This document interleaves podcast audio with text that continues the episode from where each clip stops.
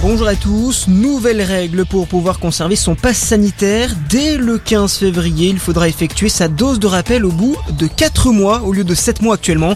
Annonce d'Olivier Véran dans le journal du dimanche. Avec ce changement de délai, l'exécutif souhaite mettre la pression à tous ceux qui n'ont pas encore reçu leur dose de rappel. Nouvelle règle également, cette fois en matière d'isolement pour les personnes positives au Covid. Dès demain, celles ayant un schéma vaccinal complet devront s'isoler 7 jours. Un isolement qui pourra toutefois être levé au bout de 5 jours en cas de test négatif. Les personnes non vaccinées, elles, devront rester confinées 10 jours. Et concernant les cas contacts, ils n'auront plus besoin d'être isolés s'ils ont un schéma vaccinal complet. Et à la veille de la rentrée scolaire, le SNES FSU, principal syndicat des enseignants du secondaire, a déposé un préavis de grève pour la semaine qui arrive.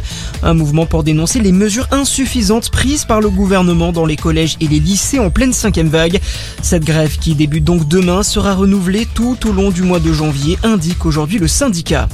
Dans l'actualité également, l'exécutif assure ne pas avoir cédé à la polémique du drapeau européen.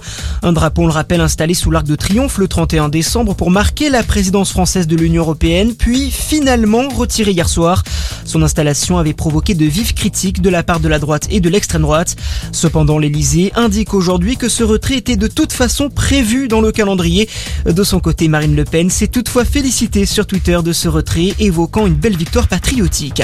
Et puis le foot et les 16e de finale de la Coupe de France. Brest qualifié pour les 8e de finale. Les Bretons ont battu cet après-midi Bordeaux 3 à 0.